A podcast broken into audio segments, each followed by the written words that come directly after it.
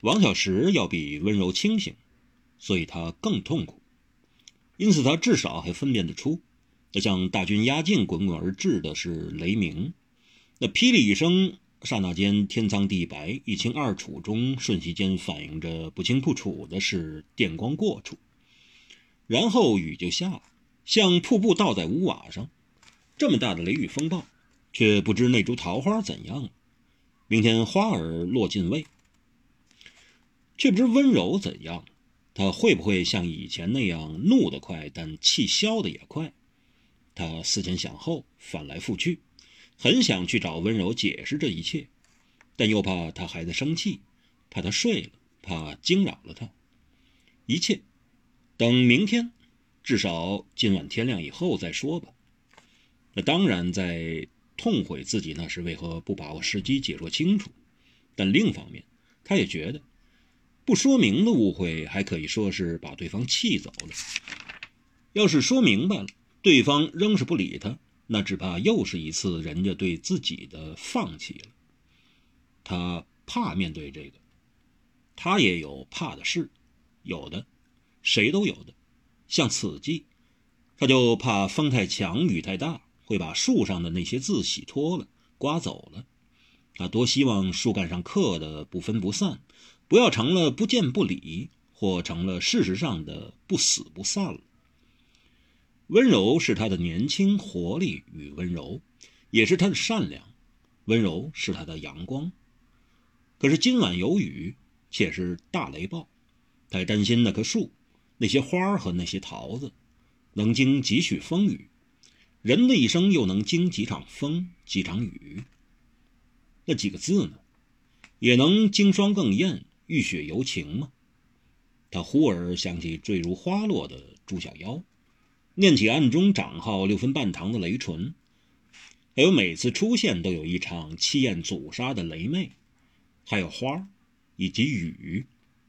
落花如雨，雨如花落；花落如雨，如落花雨。如花雨落，落雨如花，落如雨花，落雨。花，一张张的人面，艳颜；一朵朵的桃花，美姿。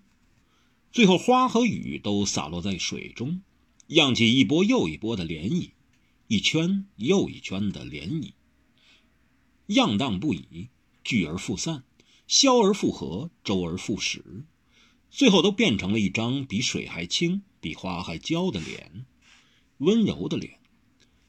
就在这一刻里。王小石真的有点分不清，到底这是梦还是真。他真看到了温柔的脸，他甚至看见温柔在想什么。温柔在迷惑，他正几疑自己是在梦里，还是在别人的梦中。他在这梦里看见自己，还是在王小石的梦里遇上自己？他是在他的梦见着王小石，还是在他的梦里梦见王小石，梦见自己？温柔分不清，王小石一时也弄不明白，这是自己的梦，还是温柔的梦，或是温柔正梦见自己的梦，还是自己正梦到温柔的梦，又或是他们只在别人的梦里梦在一起，甚或是那根本不是梦，谁也没有梦，彼此一早已梦醒。许是樱花掺和了雨，还发出一阵又一阵馥郁的香味甜香。那是落花的味道吧，带点桃香，令人陶醉。只太浓郁，略显过香，太香了，带了点艳，整个人都浸在香味里，像变成了香，飘了出去。怎么那么香？香，似乎成了一种实体，一种液体，把它融融的浸透了，快融入骨髓神魂里去了。咦？好像是太香了吧？他忽然警觉，这香，他欲振起，乏力。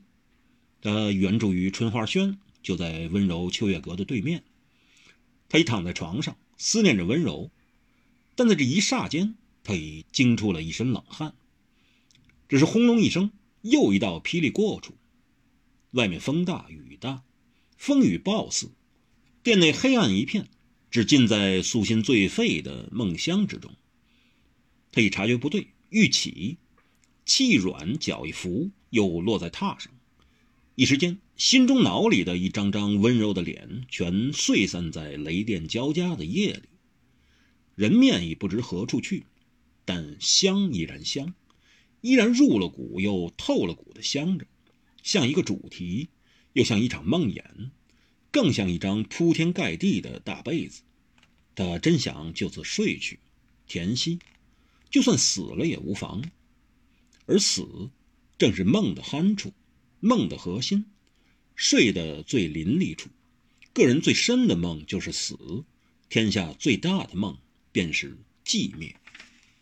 就在这时，忽听下联居里有一女子尖斥了一声：“下三滥的人面桃花，大家当心！”王小石迷糊恍惚中，忽然记起。何小荷正是住在这下联居里。